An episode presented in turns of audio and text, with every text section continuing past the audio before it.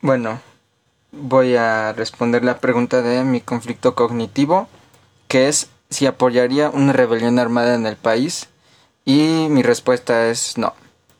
No la apoyaría porque no le veo necesario usar la violencia para pedir las cosas.